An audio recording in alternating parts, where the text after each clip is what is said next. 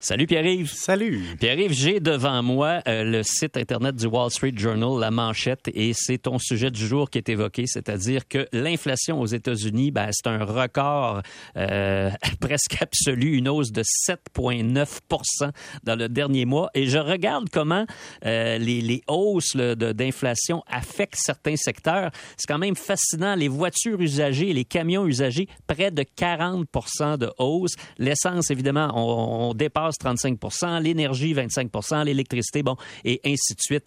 Euh, c'est très, très, très spécial tout ça. C'est spectaculaire. Ça nous ramène en 1981, tu sais, à l'époque de Coupe Canada, à l'époque de, des maisons à 20% de taux d'intérêt. C'est l'époque de l'inflation à 8% mais euh, ce qui est intéressant aussi, c'est de voir à quel point ça va avoir un impact sur nous.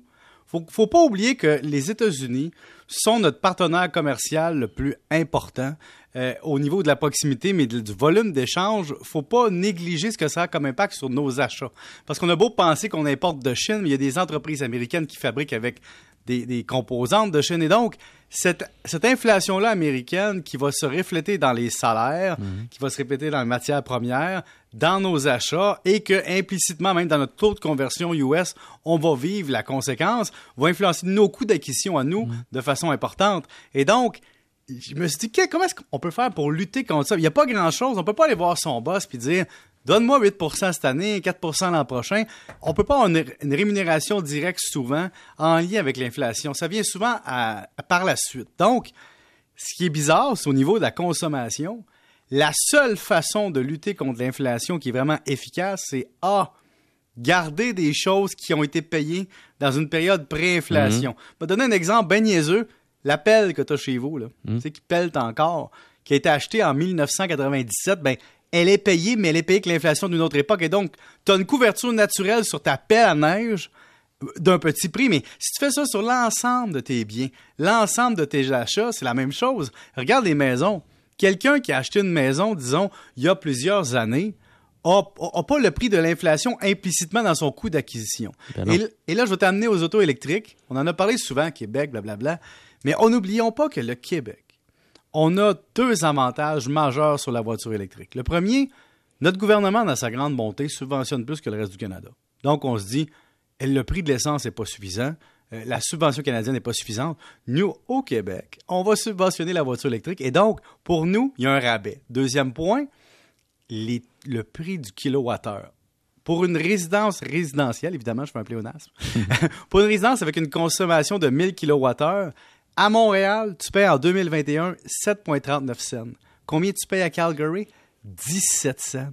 Edmonton, 17 cents. Ottawa, 12,45. Donc, donc, on se plaint souvent des taxes, des impôts au Québec, mais là, ce que tu es en train de nous dire, c'est qu'on a des avantages aussi qu'on parfois on évalue mal. Et c'est pour ça que le virage électrique au Québec est différent, parce que nous, ça nous sort de l'implication au pétrole, mais imagine l'inflation. Si on achète une voiture électrique, on a notre prix d'acquisition qu'on connaît tu finances ta voiture sur quelques années, ça te coûte cher, oui.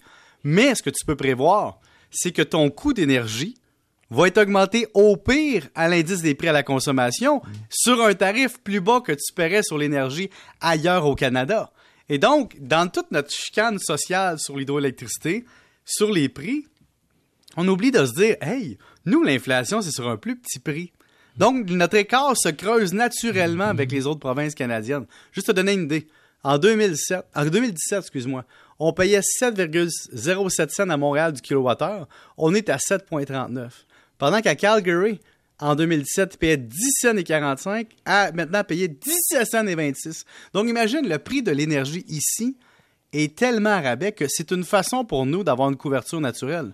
Alors, mm. dans nos voitures présentement, dans le prix qu'on paye, dans notre acquisition, on doit se dire, hey, s'il y a bien une place qu'on est couvert contre l'inflation, c'est le prix de l'énergie à peu près, parce que l'inflation, oui, elle, on va ajuster nos prix hydroélectriques à l'inflation, mais sur un tarif de base un implicitement subventionné. Qui est plus bas. Par rapport à la juste valeur mm. marchande du Canada. tu sais, je veux revenir sur une chose que tu as dite tantôt hein, euh, au début de la chronique, Pierre-Yves. Tu, mentionnes que euh, nos, ce qu'on va importer des États-Unis, évidemment, avec l'inflation là-bas, ça va nous coûter plus cher.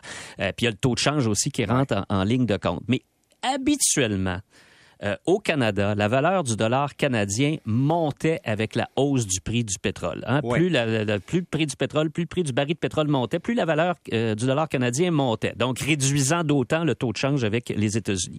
Mais là, ce que tous les experts constatent, c'est que cette fois-ci, malgré la hausse fulgurante euh, du prix du baril de pétrole, le dollar canadien, il stagne à peu près au même niveau. Il n'y a plus cette corrélation entre le pétrole et la valeur du dollar. Pourquoi? Mais un, le, dollar du dollar aussi est lié avec les taux d'intérêt et donc, il y a une question aussi de quand les taux d'intérêt sont bas, aux États-Unis, au Canada, il y a une comparaison. Là, on est à peu près dans les mêmes eaux. Mais il faut que tu dises que l'économie, ça veut dire qu'on juge que l'impact des revenus pétroliers sur l'économie est pas moins aussi grand en proportion de tous les autres impacts négatifs qu'on peut vivre. Mais ce que tu regardes dans le taux de change présentement, il est quand même à 1,3.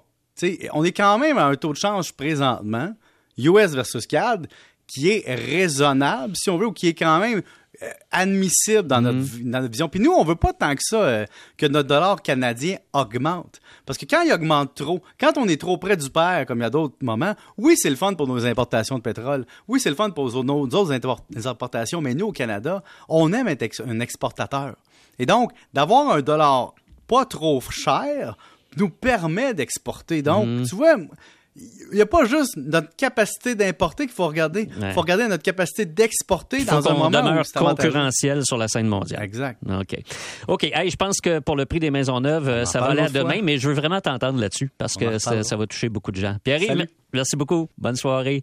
OK. Au retour, MC Gilles et sa chronique. Euh, MC, tu vas nous parler de, de, d'un groupe. Musique. Ouais, c'est ça. Hein? La poésie. La musique du terroir. Et pourquoi pas? OK, excellent.